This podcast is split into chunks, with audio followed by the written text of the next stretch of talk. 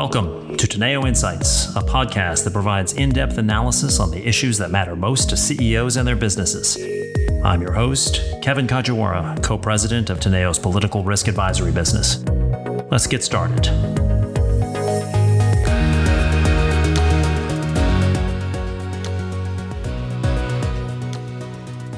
Good day, everyone. Welcome and thank you for joining today's edition of uh, Teneo Insights. I'm Kevin Kajiwara with Teneo Political Risk Advisory in New York City.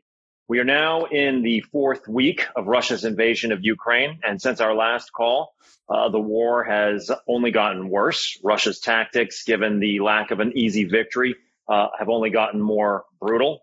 Uh, but while the war grinds on, Putin's objectives remain unmet. And Ukraine continues to defend itself more effectively than anyone had predicted. Uh, and President Zelensky's uh, stature on the world stage has grown, as evidenced by his address yesterday uh, to Congress. But as the initial shock and awe wears off, focus is increasingly pivoting to what this all means and what the global order and operating environment uh, will look like going forward. There are many variables at play, but perhaps none is more important than China and how China and Xi Jinping view this crisis and whether it's an opportunity or a risk uh, and what it means for relations with the U.S. and the West is the topic of our conversation today. Now, on the one hand, um, it's easy to see the common cause that Xi Jinping and and and uh, Vladimir Putin have uh, have made.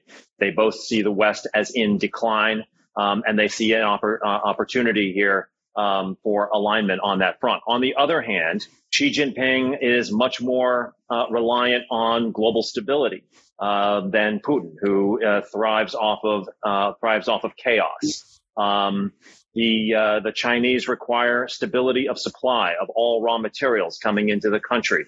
There are historic um, and unresolved border disputes between China and Russia. Um, there is the topic of Central Asia, uh, both of which um, both both countries view as in their general sphere of influence. Um, there is relations with India. And there are, it will be the question coming out of all of this of whether a, a, a Russia that is effectively a vassal state of China um, becomes more more dangerous going forward. So um, this is the topic of our conversation today. I'm joined by uh, by three guests. Yun Sun, she is the director uh, of the China program at the Stimson Center uh, and is a specialist in Chinese foreign policy, U.S.-China relations, uh, and China's relations with uh, with authoritarian regimes. Formerly, Yun, uh, Yun was with the Brookings Institution um, and the International Crisis Group. She's joining us today from Washington. Um, I'm also joined by two of my uh, Teneo colleagues you'll be familiar with, uh, many of you. Paul Haenle joins us from Singapore today. He's the chairman of Teneo in the Asia Pacific um, and also the director of the Carnegie Tsinghua Center in Beijing. Formerly, he was on the National Security Council staff serving Presidents Bush and Obama uh, as the director for Taiwan, China, and Mongolian affairs. Uh, and Gabe Wildau is a managing director with Teneo Political Risk Advisory uh, and our lead China analyst. He joins from Philadelphia following nearly 15 years uh, in China, most recently as the Shanghai bureau chief of the Financial Times. So, Yun, let's get started. Let me let me start with you. A um, couple of developments in the last uh, in the last day or so uh, has been announced this morning that President Biden will speak with uh, President Xi Jinping tomorrow for the first time since the war began. Um, there were comments this morning by China's ambassador to the Ukraine um, that uh, was endorsed by the Chinese Foreign uh, Foreign Affairs Ministry. Uh, that was that's effectively being read in Western media as as sort of pro Ukraine. Um, and there are reports this morning that uh, Russian Foreign Minister Sergei Lavrov was on his way to Beijing and the plane has turned around. Um, so I guess my my initial question for you to get things started here is how would you let's set, let's set the baseline here. How would you characterize China's view of this crisis right now, and, and has it evolved since the beginning um, of this? And and do they view this? Does China view this as an opportunity, or you know, given the sensitivities this year around the 20th Party Congress that, that's coming in the fall? At, sort of at the end of the day, does, does Xi Jinping need this like uh, like a hole in the head, or is this a uh, is this an opportunity? Well, thank you, Kevin. Those are terrific questions. Um, so yes, Chinese view of this crisis has gone through several rounds of internal debates and also mood swings about the most feasible way out of the current quagmire and China's desired endgame. So while many recognize the cost and tolls that China carries for its alignment with Russia, more Chinese in the policy community are hopeful that the war in Ukraine will bring China another quote quote window of strategic opportunity where US is distracted away from Indo-Pacific and therefore still counts as a win or an opportunity for China. And contrary to the popular call for China to abandon Russia, abandon, China's approach is much more nuanced and it differentiates between positions in propaganda, in diplomacy, and in reality, in real actions, respectively. So First off, there are strong voices in and outside China calling for an overhaul of China's current Russia policy and recalibrate its relations with, with Russia in light of the Ukraine war. But a major change of position is unlikely. Two reasons. Externally, abandoning Russia does not solve or alleviate China's most important national security challenge, which remains to be the United States. In fact, strong opinions in China advocate against abandoning Russia because US offers no rewards, no positive incentive, and China will be the next on the list. Russia's existence itself, at a minimum, acts as a counterbalance and a strategic distraction to draw the United States back to the European theater. Therefore, mitigating the Russia threat for the West does not really solve China's problem.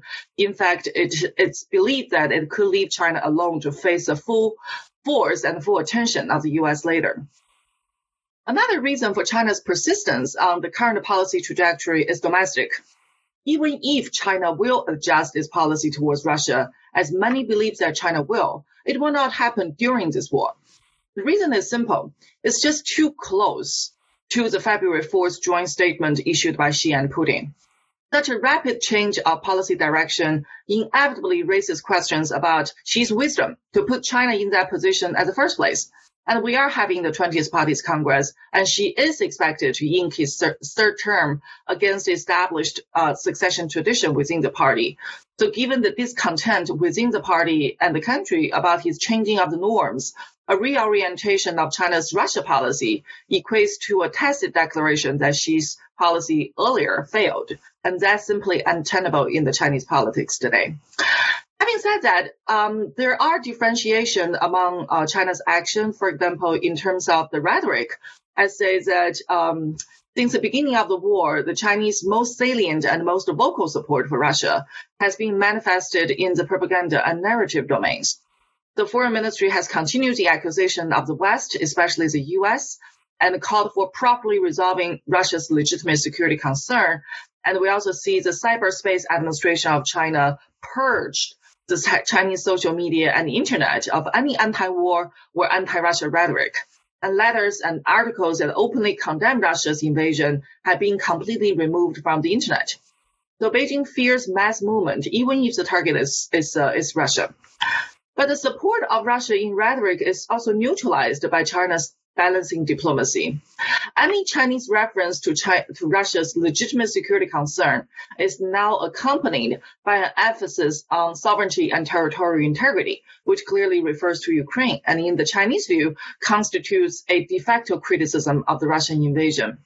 So in fact, the sequencing matter. The foreign minister uh, most recently, he talks about sovereignty and territorial integrity before legitimate security concerns. So that's also seen as a sign of Beijing's implicit support of Ukraine and the criticism of Russia. So that balancing diplomacy has been a key feature of China's response to the war in uh, in Ukraine. So the last question is, uh, in terms of real actions, will China provide support to to Russia? And on that, we're still seeing um, we're st- still seeing the the development because. Um, um, concrete material support from Russia to uh, from China to Russia, despite leaked uh, U.S. intelligence and information, this concrete support has not really been identified or uh, observed. But there are two questions. One, will China continue to implement the economic cooperation deals that China had signed with Russia before uh, the Russian invasion? Or China will provide new support to Russia in light of the in light of the invasion. So, for example, the civil nuclear agreement that China has signed with Russia is a major component of revenue creation for Moscow. And honestly, at this point, I have not seen signs that China would uh, suspend or stop implementing those uh, those deals. So of course, it also depends on what sanction measures the U.S. will put on the table, and I think that has a tremendous effect over China's decision regarding its material support to Russia as well. I'll stop there, Kevin. Thank you. Yeah, no, thank you very much for that. And I, I, so it sounds to me like agree or disagree with China. What you're what you're highlighting is is that actually it's quite a sophisticated and and nuanced approach to this to this issue, um, uh, given all of the complexities, both in terms of their short term uh, objectives and their and their long term objectives. And I'm and I'm wondering though because I think oftentimes it, it, China is oftentimes portrayed in the media as kind of monolithic, right? Um, this is what Xi Jinping wants, so this is the way things are going. So I'm wondering if you think that there is a an active debate on this um, on this issue at the uh, at the highest levels. I mean, it would appear so. Obviously, last week.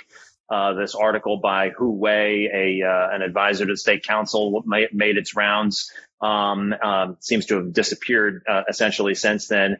But I, and I take your point that, you know, we're, we're very close to that February 4th statement on the eve of the Olympics between Xi and, and, uh, and, and, and, and, and, Vladimir Putin, that there was no limit to the China, uh, Russia relationship. Um, and clearly, uh, China, Chinese media is, is amplifying, um, the, the, the sort of Russian propaganda to, uh, unprecedented levels here. But to what degree is there a debate and can you draw clean lines, um, uh, you know, in terms of who's on which side of the debate, right? I mean, are there sort of the grand strategists who see one opportunity here and then the Russia specialists in China who maybe see something else, or is it not as clean as that? That's a great observation. Thank you, Kevin. Because uh, for all the Russia hands, the Russia specialists in China, they all see Russia as a very negative, very destructive power. And China's association with Russia is going to cost China dearly down the road. And this war in Ukraine has been cited as an example of China's mistake to align so closely with Russia. But I'm afraid that the grand strategist or the top decision maker these things in a, in a, in a completely different light. They see the global power equilibrium. They see the U.S. China strategic competition and they see that China will has been basically put on a defensive position since the beginning of the Trump administration, and the China not gaining the upper hand because the Russia, uh, United States still enjoys the supremacy. So when China looks at the international environment, no matter how much they see Russia as a destructive power, they feel that, well, maybe we can use that destructive power in our competition with the United States. So there is a mutual exploitation, mutual manipulation, and I think the Russians understand this very well. But that is to say that at this point, uh, on the top level in China, even if there was any debate about policy change towards Russia at this point, that debate has already been silenced. Think the signals coming out of Beijing suggest that, well, the decision has already been made. We're not going to oppose Russia. It doesn't mean that we're not going to support Ukraine. It just means that we're going to muddle through, keep the balancing diplomacy, but with a clear understanding that in the long run, Russia is still a useful benefit or useful actor in China's countering the United States. You know, I want to bring Paul into the conversation here in, in, in a moment, but I wanted to ask you one last thing uh, while we're on this topic. Do you think, Yun, do you think that Xi Jinping was aware and and and uh, and, and had been tipped off that this was going to occur? Because I could see it's problematic for him either way, right? Um, if if he knew in advance that Russia was going to going to invade, then that sort of blows up the whole notion of China's, um, you know, uh, China's sort of long-standing um, you know, putting importance on territorial integrity and and sovereignty. Um, on the other hand, if he didn't know, um, then you know that causes a whole new set of problems with uh, with with Russia um, and relations with with Putin. So where do, where do you think he was on this? I think that's the beauty of Putin's play. That he put China in a position that China can neither deny or acknowledge, right? It, and it's like you said, problematic both ways. But I think a couple of a, a, couple of factors really suggest point to the direction that Xi was not aware. If we if we follow the Chinese traditional uh, Chinese political tradition, so if Xi were aware, he would have he would have had to to consult with his policy advisors And it, the system will be mobilized from there, at least to make preparation for the evacuation of Chinese nationals in Ukraine. But we know that no such preparation was made until after the day of the invasion. Um, and that's a clear sign that the Chinese apparatus of whole bureaucracy was not was not prepared for this. And also on that level, on that top level between Xi and Putin, I doubt that they will offer that much clarity because that kind of clarity offers no deniability. I think the Chinese tradition is, well, we'll, we'll keep things ambiguous. We'll keep things ambivalent. That I look at you, you look at me. We understand you have concerns and we understand you're going to take actions. And I think we, we agree that your action, you should take some actions. But I think the Chinese understanding did not go as far as Russia was going to launch a full scale invasion into Ukraine. They were thinking that well, Russia probably would take Donbass probably carve out eastern Ukraine, but they were not anticipating a full-scale invasion. And that's the last point. Did Putin has put had Putin made up his mind by February 4th that he was absolutely going to launch this invasion? I think that is also a, a question that we're not going to be able to answer in the near future. But there are opinions saying that well, Putin did not make up his mind at that point, so he himself did not even know. So think the uh, evidence suggests that um, Xi was not aware and China was caught on surprise. It was unprepared. Um, which is why for the first two weeks after the after the war, the Chinese approach is quite hectic and also quite awkward. Thank you. So uh, thank you, and Paul, I want to switch to you now, and and you know, and ask what you think. What would you say is the prevailing view, you know, at the White House and, and among U.S. foreign policymakers um, on this? You know, do they see China as in play um, or as kind of a lost cause um, uh, on this um, on this issue, and and maybe you can you can you know illustrate this as well by looking back at this meeting. I think until the until the meeting with between Biden and Xi tomorrow, the highest level talks we've had thus far were the uh, Jake Sullivan, Yang Jiechi meetings in in Rome um, earlier this week, and much like the U.S uh, the U.S. has kind of continued its release of intelligence, right? That we that was kind of a hallmark mm-hmm. going into this invasion. Um, that um, they've also, you know, leaked out this this uh, this intel that uh, that Russia had requested military and economic aid um, from China, and then also suggested uh, that China might be amenable to that. So, um, what's your what's your take on the U.S. position here?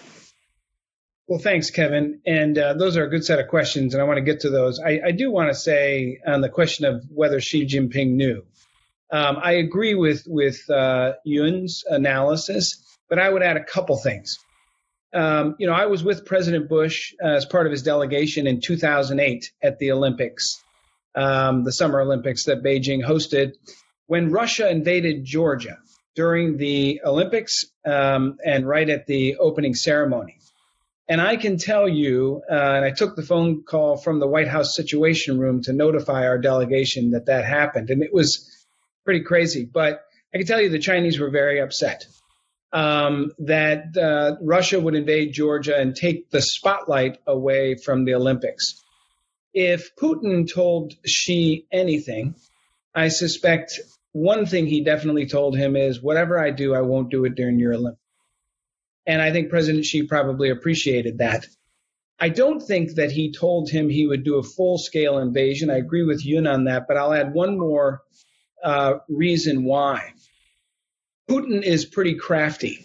Um, and if he were to indicate to Xi Jinping that he was going to do a full scale invasion and Xi Jinping expressed his concern, then Putin would have an issue because the one leader that he's going to be turning to when the sanctions come on from the U.S. and the and Europeans is President Xi. And if he told Putin he didn't want him to do it or express concern, it may be difficult uh, for President Putin. And so I agree, he probably left it very ambiguous. Um, and I think that uh, you know this President Xi uh, Putin relationship. You know, my own sense it is it is, and I think Yun's comments sort of suggested this it is probably the most significant factor in why China will not shift from its position right now. Um, you know, the no limits partnership. And I think that is on the February 4th joint statement, the sort of global manifesto um, of Chinese and Russian shared worldview uh, I think took the U.S. a little bit by surprise. Clearly, the Biden administration had seen the growing strategic relationship between China and Russia, but the no limits language to be done, uh, you know, at the beginning of the Olympics.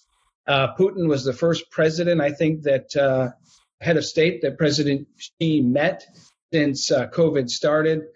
Um, and I think, you know, since 2013, the two men have met almost 40 times. They've celebrated birthdays together. They've enjoyed vodka and caviar together. They've developed a strong bond. Anyone now in the Chinese system uh, is going to step forward in any serious way to suggest that uh, the Chinese leadership needs to re-examine this strategic relationship with Russia, I think is doing at great political risk, especially in a very highly charged political environment leading up to the 20th Party Congress. So I agree with you. China may shift, but it's not going to happen in the immediate term. It'll take it'll take a, a much longer period of time. Um, you know, Yun did a fantastic job of describing how the Chinese really think deeply and carefully about how to balance their position. Unfortunately, I think that view uh, that China has a balanced position is not shared in Washington, D.C. at all. Uh, and I would argue in Europe as well and other places in the global community. The No Limits Partnership, the joint statement, that was the, the lead, I think, that uh, one of the biggest reasons. Uh, it was seen as having uh, probably emboldened Putin to make his move on Ukraine, uh, may have led Putin, frankly, to decide to do a full scale invasion.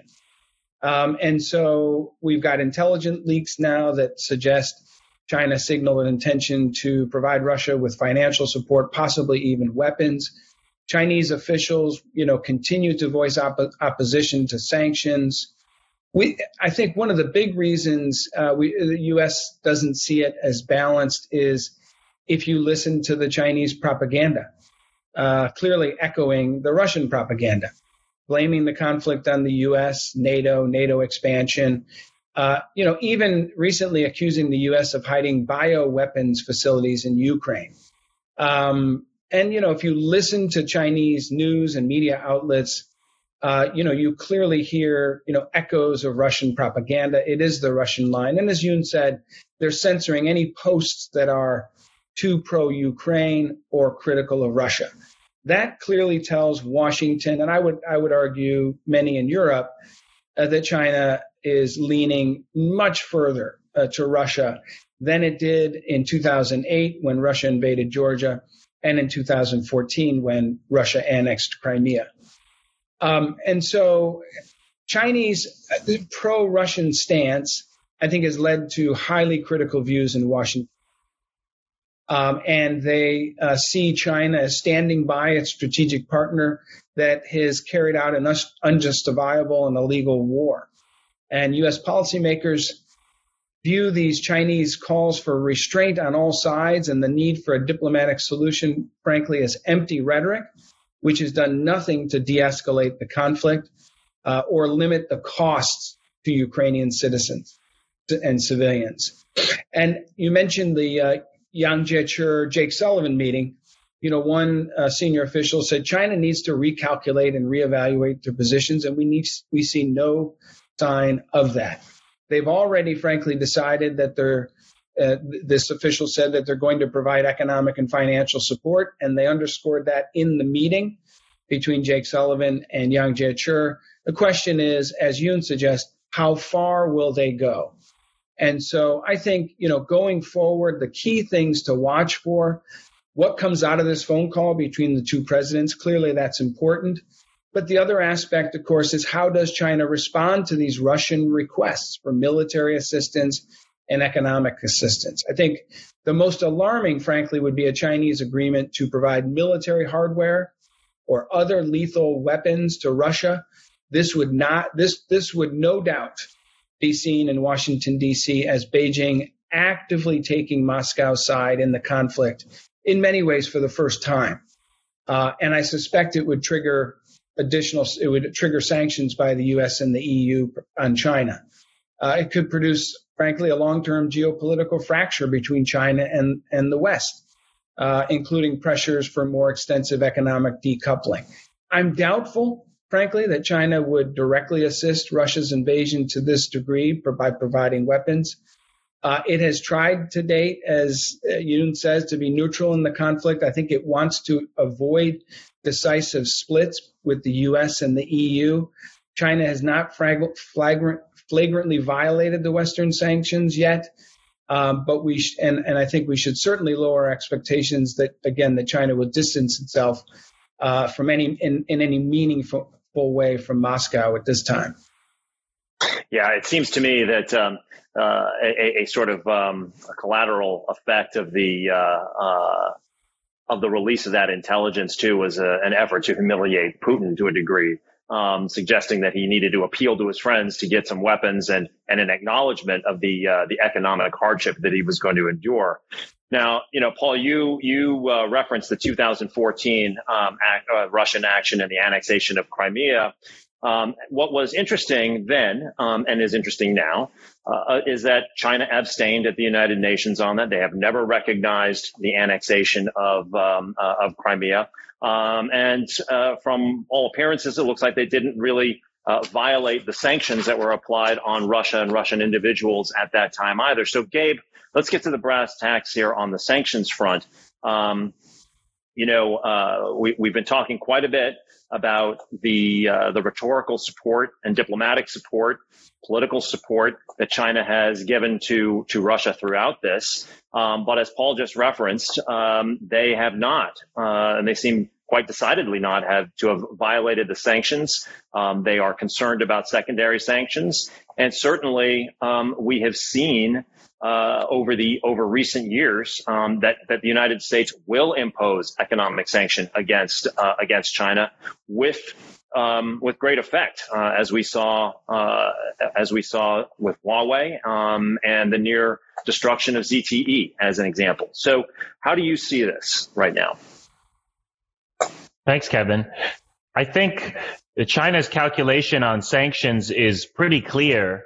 Uh, and it's it's a no-brainer really for China in terms of the risk-reward calculus in helping Russia avoid sanctions or or not to do so, because the combined impact of all the Western markets compared to the impact of Russia or or the trading relationship with the West compared to the trading relationship with Russia, as including the investment relationship, is so heavily uh, tilted towards the West. Uh, China, the Russian market is is negligible, whereas uh, if uh, China were to uh, suffer from secondary sanctions as a result of uh, the support they, they might provide to Russia, that would be crippling. I mean, the the export controls and the other sanctions that the U.S. has imposed against against China have already been quite significant. If we think about Huawei and uh, the, uh, uh, semiconductor manufacturing uh, corporation,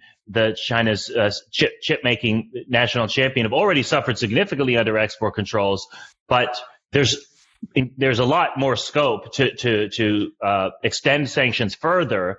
in particular, you know the the the export controls limit or or block Chinese companies' access to the most advanced U.S. chip making technology, but the less advanced uh, technology continues to flow, even to Huawei, even to to SMIC, to the, the chip making champion. And so those companies and other companies, still uh, Chinese companies, still have a lot to lose if if they were to come under uh, secondary sanctions. And and we see the very clear threats from both from the administration and legislation in the U.S. Congress. Uh, to, to, to impose those sanctions if there's evidence that, that China is helping. So uh, I think that is that's why uh, we're we're seeing this kind of as as as uh, Yun and, and Paul have described the kind of rhetorical support for Russia, diplomatic support, but uh, when it comes to to to actual sanctions evasion, I think they're going to continue to be to be quite cautious. Um, and uh, and that is particularly because China's own economy, even before this uh, this this war was under a lot of downward pressure, and uh, and the last thing they need is a sort of another another negative factor in this year where they've set a very ambitious growth target. Whereas Paul mentioned, we've got the 20th Party Congress coming up, and um, and the, we've seen the Chinese stock market uh, fall precipitously over the last uh, couple of weeks, and then a recovery yesterday uh, after this quite unusual statement by the top uh, economic policymaker Liu He to try to uh, revive the markets, to try to um, instill some confidence and and and promise some supportive policies. Um, and and then fi- and then finally, I mean, the the, the risk I think uh, that that China sees from, I mean, I mentioned that there's there's further scope for for further sanctions against China, further export controls, and and related to that is the risk that um, uh, the other countries besides the U.S., the other Western countries, in particular the technology powers in Europe, the, the Netherlands, UK, the other chip making um, powers uh, outside the U.S., uh, Japan, South Korea, uh, that that who have been reluctant to to impose export controls against China to the same extent as Washington, uh, and Washington has been trying to persuade them. Uh, but the, the risk for, for and those those persuasion efforts have, have been you know the results have been mixed at best. A lot of uh, a lot of those countries ha- most those countries haven't gone as far as, as the U.S. But the risk is that the kind of unity that that uh, the West has shown, including uh, Japan, um, against Russia, could sort of be transferred to the the anti-China coalition, which has been sort of fractious until now. Uh, but the last thing China wants is for uh, is for for this to kind of boost this incident, this war to boost Washington's efforts at, at trying to get other countries on board with those tight export controls. So all of that is why I think you know when push comes to shove, China is is going to be very cautious. And I mean, if we think about what uh, if, I mean, uh, Carrie Lam, the the the CEO, the, the chief executive in Hong Kong, who is under Western sanctions, uh, U.S. sanctions, she can't even get a bank account at Bank of China or the other big Chinese banks. So if they're not going to violate sanctions to help Carrie Lam, it's pretty hard to imagine they would do so uh, for for the sanctioned Russian entities and, and individuals. So we've we've referenced a number of times the 20th Party Congress later this uh, year. Um, all important. Xi Jinping will uh, secure his uh, his historic third presidential term. Um, and so, you know, there's been great concern um, regarding economic uh, economic growth. Um, you know, as the uh, as the as the targets uh, come lower, et cetera. So, what's your sense, Gabe, of the of the situation and how it's impacting the economy? We know that China imports 70% of its oil and 40% of its gas. Last year, they spent 316 billion dollars on on oil and gas imports Prices are obviously higher. The agricultural ministry has warned that the winter wheat and grain production are, are going to be very challenging um, in, in China. So imports for 2021, 2022 season uh, are looking at least 50% higher than the three year average. So, you know, these costs are going up, um, and, uh, and China is realizing inflation like everybody else. So what, what's the state of the economy and the impact of this event um, on it? Well, it's one more downward pressure, as I mentioned, and uh, the the food security piece is is in particular, I think, is significant. We saw President Xi himself say that you know, that Chinese people's grain bowls should mostly be filled with Chinese grain or something to that effect, and that's kind of a long-standing priority: grain security, food security, uh, uh, food uh, it, it, lack of not trying to rely too much on grain ex, uh, imports has been a long-standing priority, but I think this gives uh, new urgency to that. Uh, likewise, with energy, um, again, we saw uh, problems with brownouts last year related to um, the efforts to uh, curb carbon emission reductions, and and this and now we see these these price increases. Um, we we see again China set this very ambitious growth target, which looked ambitious even before this war, this 5.5% GDP growth target for 2022 was going to be difficult to reach in any case. Now you have the war and you also have COVID, this, this new quite serious COVID outbreak, the most serious since Wuhan in 2020. That's leading to lockdowns, including in Shenzhen, the, the tech hub that is the center of so many different uh, global supply chains and domestic supply chains. Um, uh, you have the travel restrictions uh, associated with lockdowns around the country, which which is going to uh, uh hit consumption. Uh, I mean, consumption was a big theme. Trying to boost consumption was meant to be a big theme of economic policy this year. We saw that in the uh, at the National People's Congress, the annual Parliament session, where the annual government work report, uh, uh Premier Li Keqiang used the word consumption 40 times. Uh, so we we expected that to be a theme, but but we know that consumption uh, always suffers is suffers the most when when these lockdowns come. So so it's it's a really perilous moment for uh, for the economy right now, uh, and uh, the the the the war just adds to that. Uh, the energy prices, the inflation, to some extent, limits. Uh, I mean, I expect to see monetary easing this year. Uh, China is kind of on a, a mirror image or an opposite trajectory in terms of monetary policy from from from the U.S., which is tightening. Uh, China is loosening and will continue to loosen, but the inflation pressures limit the scope to loosen to some degree. So uh, it, it's it's a difficult moment.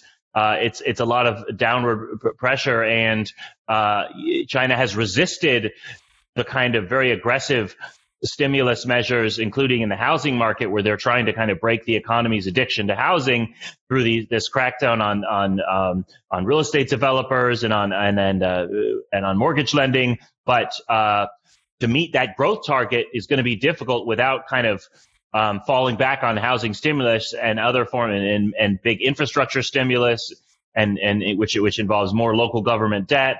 So to to to uh, to reach that growth target, especially amid these lockdowns and especially amid these this war, you know, might require going back to that kind of traditional stimulus playbook, which they've tried until now to to to resist.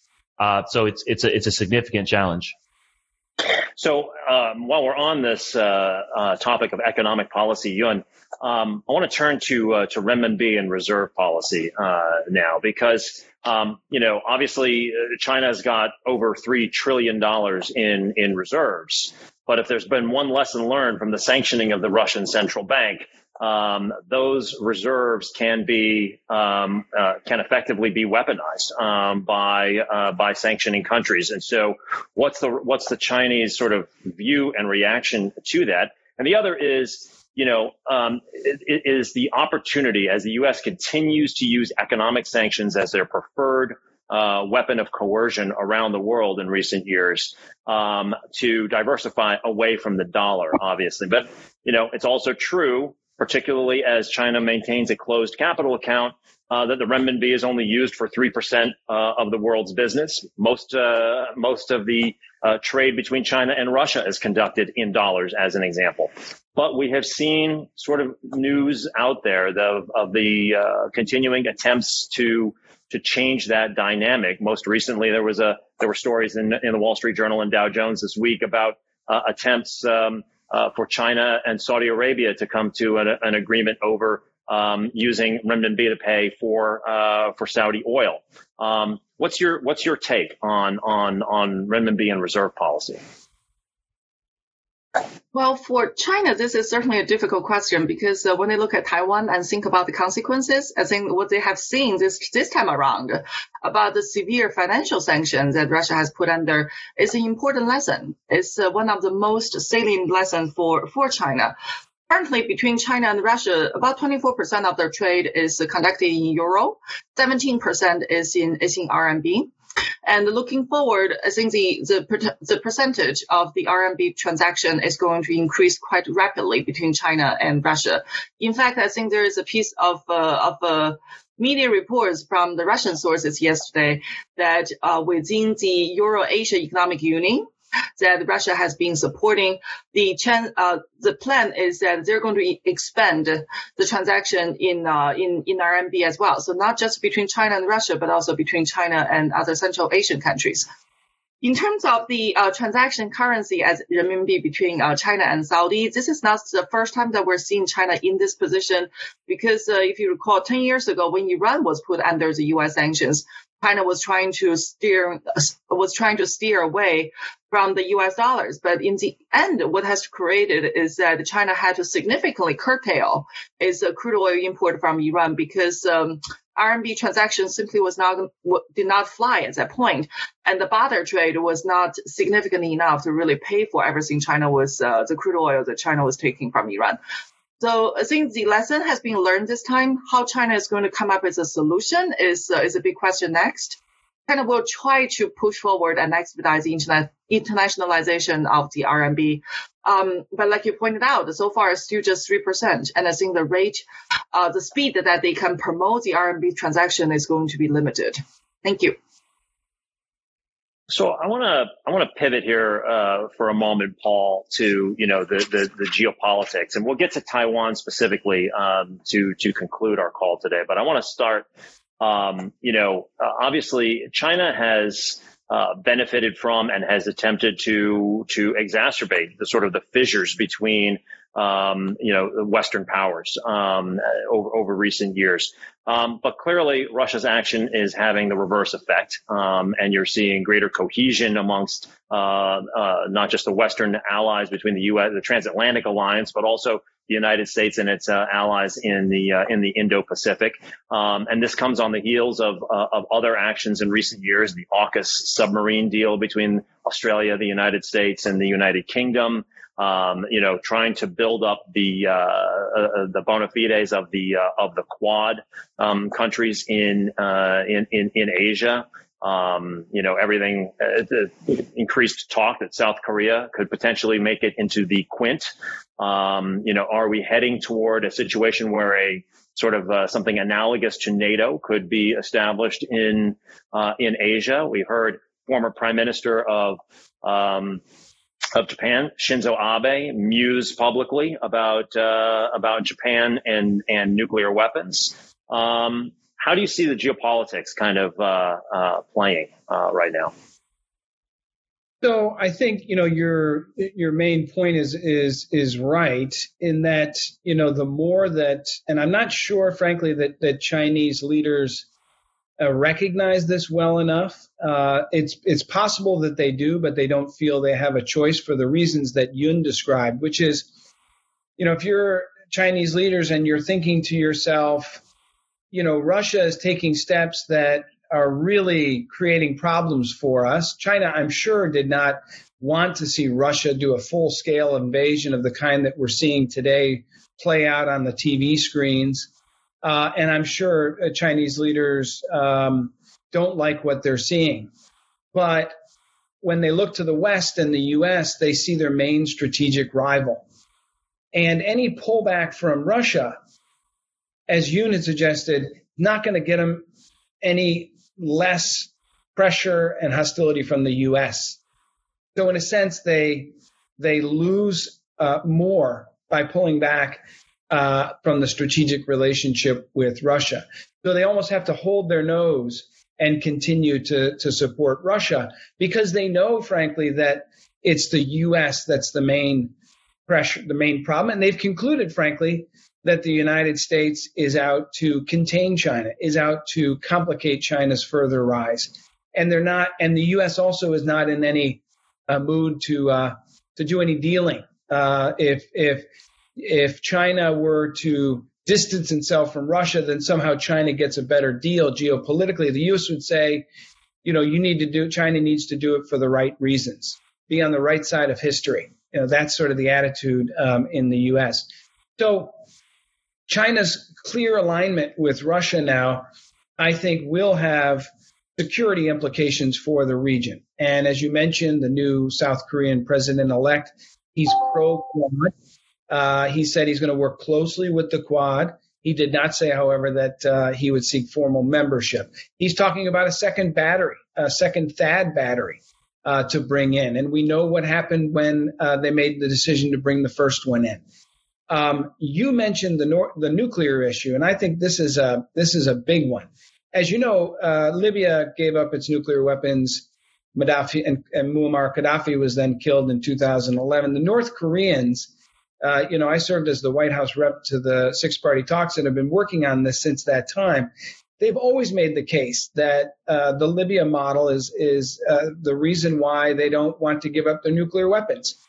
Well, Russia's invasion of Ukraine made our job a lot harder with the North Koreans. Uh, when the Soviet Union collapsed in 1991, Ukraine had the third largest stockpile of nuclear weapons in the world close to 2,000 strategic warheads, 175 intercontinental ballistic missiles, dozen, several dozen strategic bombers. Uh, in 1994, they, they signed on to the NPT and they committed to full disarmament in exchange for economic compensation, which is one of the things that we try to lure North Korea to making those decisions to give up its nuclear weapons about, uh, and also security assurances from the U.S. Um, and so, you know, Ukraine transferred its last nuclear warhead in 1996 uh, and dismantled its last uh, strategic nuclear delivery vehicle in 2001. So this will make our job harder. And I think we, with when it comes to North Korea, we also have to watch to see what happens elsewhere in the region. You mentioned Japan, Shinzo Abe, um, you know, South Korea, perhaps even Taiwan may consider their own nuclear programs. Uh, it seems Japan and ROK are, are more and more interested in at least considering these options. Um, South Korea public appears interested. Taiwan could believe nukes could help it deter China, but I, I can't imagine the U.S. would want to see anything like that. Um, some have argued, frankly, you mentioned AUKUS, Kevin. Some have argued that AUKUS has revealed the U.S. is more willing to play ball on nuclear capabilities with its allies than previously. So, in a sense, there's there's a lot of things. This opens a can of worms and a lot of strategic issues for the region. The world is focused on Ukraine right now, and for the right reasons. But uh, eventually, I think we're going to be looking at the region and we'll see the second and third order, third order consequences that play out. Okay, so let's get to the big question here. Um, and uh, um, I'm addressing this to all three of you. I'd love to hear all, all three of your takes. And that question is, um, you know, does does this situation make Chinese action against Taiwan more or less likely? Um, and I'll, I'll, let you uh, choose your time frames that you want to talk about the response to that. Um, but I think um, that's the question I got all week uh, as I as I was talking to colleagues and clients alike uh, before heading into this call. Um, so, Yun, maybe I'll start with you. Uh, I think on the strategic level, this has made the Chinese invasion of Taiwan more likely because the Chinese have observed that the U.S. has refrained from military intervention in, in Ukraine. And that boosts the Chinese confidence that, well, in the event of our use of force, as long as U.S. does not come to Taiwan's rescue, then we can get our way. But in the short term and on the tactical level, this has given China many pauses because they, First of all, they did not anticipate Russia to not achieve that what the Chinese call swift and decisive military victory on the battlefield. They were shocked by how inefficient the Russian military has operated. And they now they have questions as for whether PLA has the same would have the same encounter in Taiwan, especially in terms of the mass resistance that Russia has encountered in Ukraine. The second factor is social media, and that's reputational risk that carry that, that the invasion carries. The Chinese look at the Twitter in horror and see how the Russian invasion of Ukraine has been basically reported live on the social media. And they have to consider now that, well, if PLA launches an attack on Taiwan, then the same thing could happen. And that gets to the third component, which is the sanctions. They did not anticipate this massive overwhelming sanction on Russia. And when they think about what, what China potentially could encounter, now they have to weigh this much more carefully about, for example, will China be kicked out of SWIFT for, uh, for its invasion of Taiwan? And those, my argument has always been that the biggest fear that Chinese have about a invasion of Taiwan is always U.S. military intervention because it means that China is not going to be successful. But if we are looking at a situation that U.S. is not going to intervene, and the Chinese think that they can get their way. Now they have to recalculate the, the cost that they will have to carry for it. Which, in the long run, I believe that the Chinese are still willing to carry the cost, but it's going to take them some time to understand the scope and the depth of the cost that they will have to carry. Thank you. Gabe. Yeah, I would just pick up on on the point Yun just made about the sanctions. Uh, I, I think you know, it's it. There, as you said, there are factors pushing in both ways. In some in some ways, China might be more willing based on this, and in some ways less. And it's a little bit hard to kind of quantify the those relative factors against each other or compare them against each other. But I, I think the sanctions part piece is significant because it wasn't obvious going into you know, into this war that that there would be such unity uh, between the um, among the Western powers and and and, and Japan uh, to to to impose sanctions and that the sanctions would be so extreme. Um, and I, I, was saying long before this war, I mean, my my basic uh, line to, when clients asked about about Taiwan is that the the non-military deterrent. I, I think it's safe to assume that. Uh, I mean, and this is where I might differ from you a little bit. Is I, I I'm not sure China would conclude that because the U.S. didn't intervene militarily in Ukraine that we won't do so in Taiwan. I think that they, they probably assume that we will, that the U.S. would uh, intervene to protect Taiwan in a way that we didn't um, for Ukraine. Um, and then, the, but then also the, the non-military aspect of the U.S. deterrent now looks stronger. And that is, in my mind, and this is what I've been told clients over the last year uh, in response to these queries, is that um, how China assesses the uh, the non the strength of the non-military deterrent, in particular, the U.S. ability to kind of recruit a broad coalition to impose an embargo or, or crippling sanctions against, in this case, Russia. In in, in the this hypothetical, it would be uh, mainland China. Uh, and and I think the the conclusion uh, to, that China may draw from from this incident is that wow, you know, th- this is a, a, pretty high degree of unity, and we could expect the same. And and as I said earlier, there's a lot more scope for crippling sanctions against China than what we've seen now, and, and Russia and the Russia case just kind of just kind of highlights that. Um, uh, but there's there's another so so in terms of the the non-military deterrent, I think it's it it it, it strength uh, China's perception of that deterrent is is enhanced. But uh, in addition, we have this uh, maybe pushing in the other direction is a sense that uh, the West, and in particularly the U.S., will never respect China's uh, sort of territorial and sovereignty claims with respect to Taiwan, just as they have no sympathy for those, as well as the, the related security concerns uh, related to uh, to kind of a pro-Western Taiwan that China has, just as uh, the West similarly has no respect for China for Russia's uh, security concerns and territorial integrity, cons- and, and th- their view that sort of uh, Ukraine is part of Russia or that they have some, kind of sovereignty claim over Russia or historical claims over Russia. The U.S. doesn't respect that uh, towards Ukraine, and they won't respect it towards towards uh, Taiwan. And so it probably makes Beijing more pessimistic that that that there's going to ever be a kind of détente with the West on on the Taiwan issue. And, and that's added to, of course, the, the actual concrete actions we see with the U.S. towards Taiwan, which is to strengthen diplomatic contacts, unofficial contacts, the recent uh, visits to Taiwan, um, the, the, the legislation in the U.S. Congress, uh, two pieces of legislation over the last two years, the Taipei Act and the Taiwan Assurance Act, uh, which mandate the administration to strengthen relations with Taiwan. So all of that together probably makes the the uh, Beijing more pessimistic that, that this there could ever be some kind of uh, mutual understanding on this issue.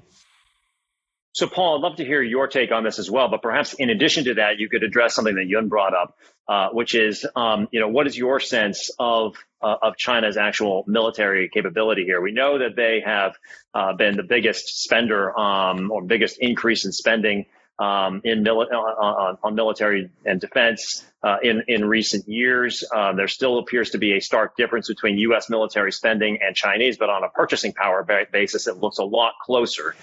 Um, but they haven't really fought a war since 1979, I believe, uh, against Vietnam, and, and, I'm not sure that that was a, a, a resounding victory. So, um, what's your what's your take on on these two points?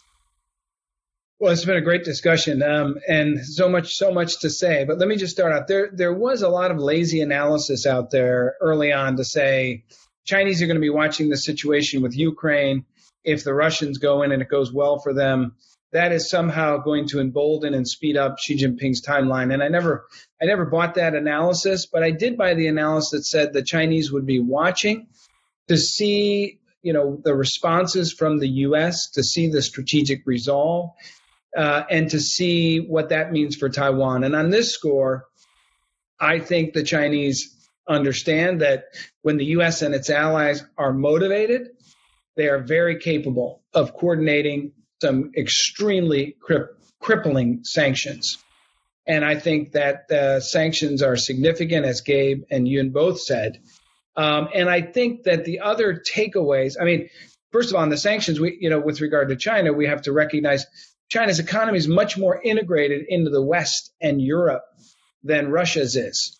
Uh, and so this, I'm sure, causes China to realize it's got to prepare its financial system, its economy for international sanctions that would come if and when it invaded Taiwan. And so that may have added or lengthened the timeline that Chinese leaders may be looking at for uh, a potential uh, invasion. You mentioned, Kevin, the military readiness factor. You're exactly right. The Chinese military, you know, doesn't have the kind of experience that the U.S. military has, having fought around the world, and that's a that's a big deal. Um, but it does now have more options. You know, Deng Xiaoping and other leaders kind of kicked the can down the road when it came to, to Taiwan. Frankly, they had to because they really didn't have the military options that were required uh, to do a full scale, to do an invasion and, and to take the island by force. Um, you know, we're getting to a point where China, Chinese leaders, Chinese military leaders are indicating to the senior leadership that we now have options, credible options, and we now have, you know, we, we should we should take a look at these. I still think that, um, you know, we talked about takeaways from China when it comes to Ukraine that pull in both uh, directions, but I think more of them, more of the takeaways give Chinese leaders pause. Um, I, and I, I also agree with Gabe. I think I'm not sure the Chinese conclude that because the United States uh, has not uh, involved itself militarily in Ukraine, that that means it won't when it comes to Taiwan. Of course, we have a legislation, the Taiwan Relations Act, very different than the Ukraine situation. Uh, that does not, uh, you know, uh, require us uh, to defend Taiwan militarily if, if China were to attack. That is a political decision. But you can see political leaders, present and past, when asked the question if, Taiwan, if China invades Taiwan, President Bush 43, of course we would come to Taiwan's defense. President Biden says it often and people say, "Oh, that's just his gaffe." No, I think that's his default political position, and I think that uh, the Chinese leaders would think twice. So the, the my last point is that question of whether or not the United States would come to Taiwan's defense militarily depends a lot on who's in the Oval Office, and I'm pretty confident that President Biden uh, would do what it take to defend Taiwan. But who will come after President Biden and how will they see Taiwan? And I think that is a big factor. So, um, and fair warning here, we're going to go a couple minutes over time, but I want to add, bring it home by asking you all one last question, and, and whoever can answer this, um, uh, please, please jump in. You know, um, the one of the one of the narratives, even ahead of the invasion, uh, was put forward by President Biden, talking about that we are in this battle between democracy and autocracy. Um, and one of the things that um, uh, that the Chinese have loved to talk about is that the recent votes at the United Nations on the um, uh, on the Russia-Ukraine situation, 141 countries voted to condemn. 40 countries either backed or uh, backed Russia or abstained. Um, and that sounds like a lot fewer countries, about 100 fewer countries, in fact. Um, but those 40 represent most of the world's population and includes the world's largest democracy, India. Um, but on the other hand, you've been talking about the surprising force and efficacy uh, of the sanctions, and that has forced China's uh, attention. It was one, on the it was one thing to think of the world in terms of China versus U.S. It's another thing to think of it as China versus the US plus the EU plus Japan plus UK plus Canada plus Australia plus plus Singapore plus Switzerland plus South Korea and the list goes on. So I guess the question here, the final question is, you know, does China see supporting Russia as as incompatible with uh, with friendly relations with the with the West, and will the West make strategic security the imperative of economic policy and if China aligns with authoritarians, does that mean further decoupling? And will corporate America have to go along then with that decoupling with China? And I'll open that up to all of you. I'll go first. I was in Europe last week, so uh, apparently the issue of China and Ukraine was on the top of the list in every single meeting, and I feel that I repeated my points for about 15 times. Um, but I think there's a, there's a difference in terms of the vision and in difference in terms of who is the target here. So from the European perspective, there's no doubt their unity, their collective strengths, their collective positions this time around, they're aligning behind the United States versus Russia. But is China also combined with Russia putting in the same side, in the same corner? I don't think Europe has made that decision just yet. And I think that's a, that's a difference. And that's why the Chinese are trying to strike their balancing diplomacy, trying to say the right things, trying to offer aid to Ukraine and trying to present to Europe that we are not completely aligned with, uh, with Russia on this, on this issue. And I think Europe also has a very sobering understanding about what the problem here is. So between US and China, Europe sees that what well, the problem is structural. It's a competition for global supremacy. Who is the superpower, right? But that is not a fight for Europe. Europe does not have that competition with the United States, which is why that coming to China policy, Europe and US do not always see eye to eye the thing for out of this uh, this Ukraine crisis, of course, U.S. wants to shape the world in a in a bipolar sense. That China and Russia on the one side, on the one side, the U.S. and allies partners and rest of the world on the on the other.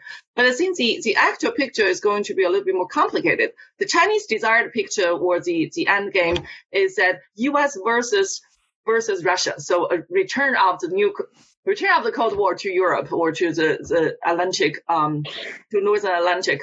But China and the rest of the world will stand aside as a third pole or as a neutral party to uh, to to to to gain advantage basically from the situation.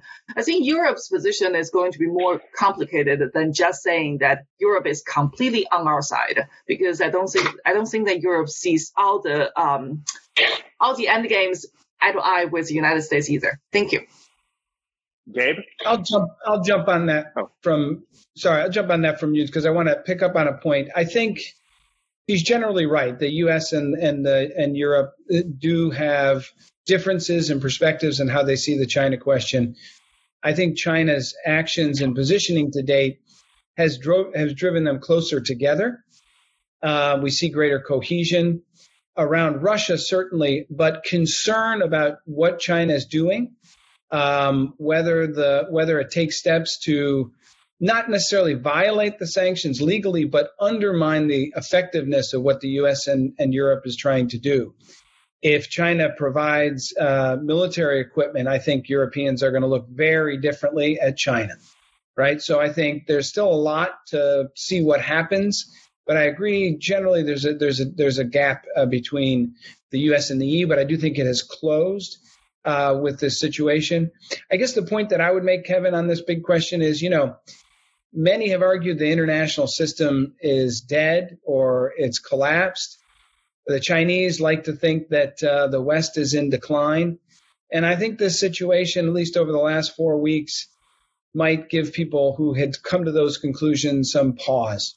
Maybe the international system is not dead, and maybe we're seeing uh, this Ukraine situation wake it up um, and bringing the United States and, and Europe closer together, the transatlantic relationship, reviving and re-energizing NATO. Um, and I think, you know, this could be uh, the wake up call, frankly, that the West and the international system needed. Gabe, I'll give you the last word. Yeah, just picking up on your question about uh, about corporations and, and how they may respond, because uh, you know we've seen companies pulling out of Russia, big big names like McDonald's and and uh, and there's a contrast with the pressure that corporations have been under, which they've largely resisted to to, to uh, decouple from China. Now the situations are different. China's not fighting a war, uh, but uh, just as with Europe uh, resisting, you know, the the U.S. calls uh, to take such a hard line against uh, China, as as Yun mentioned. I mean, I think this this incident raises the question of what what it would take for uh, companies to take the same actions against China as they have against against Russia, um, and and just as we've seen that you know it's easier for uh, for I mean we we mentioned that I, I meant that it's easier for um, that, that the West is more important to China than it is to than Russia is. But similarly for U.S. companies, uh, China is a lot more important to them than Russia is. And, you know, we've really seen that we've seen them at times respond to Western pressure on issues like Xinjiang to issue condemnations or to uh, adjust their supply chains. But we've really seen companies do the bare minimum. um, to, to satisfy critics in the West, while but but really trying to maintain links to China as much as possible, and um, that that you know could become a, a, a trickier dilemma going forward. Well, clearly, um, this is a, a, very dynamic situation. There's a lot to continue to unpack on this, and those of you who uh, listened to this program over the last couple of years know we keep returning to uh, to China and China's relations with the U.S. and we will continue to do so as this story unfolds. I will leave you with an interesting quote that I read uh, earlier this week, or was reminded of earlier this week from my high school days, because both Xi Jinping and uh, Vladimir Putin, at the end of the day, are, are revanchist and revisionist leaders. And in his book 1984, George Orwell wrote, "Who controls the past controls the future." and who controls the present controls the past.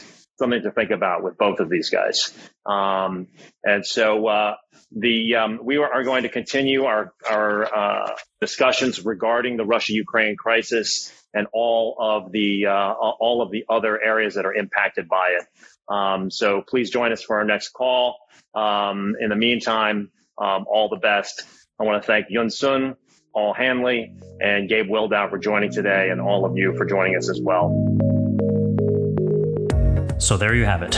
I'm Kevin Kajiwara. Thank you so much for joining us for this episode of Teneo Insights. If you have any questions about any of the topics we cover, please reach out to us at Teneo Insights at Teneo.com. See you next time.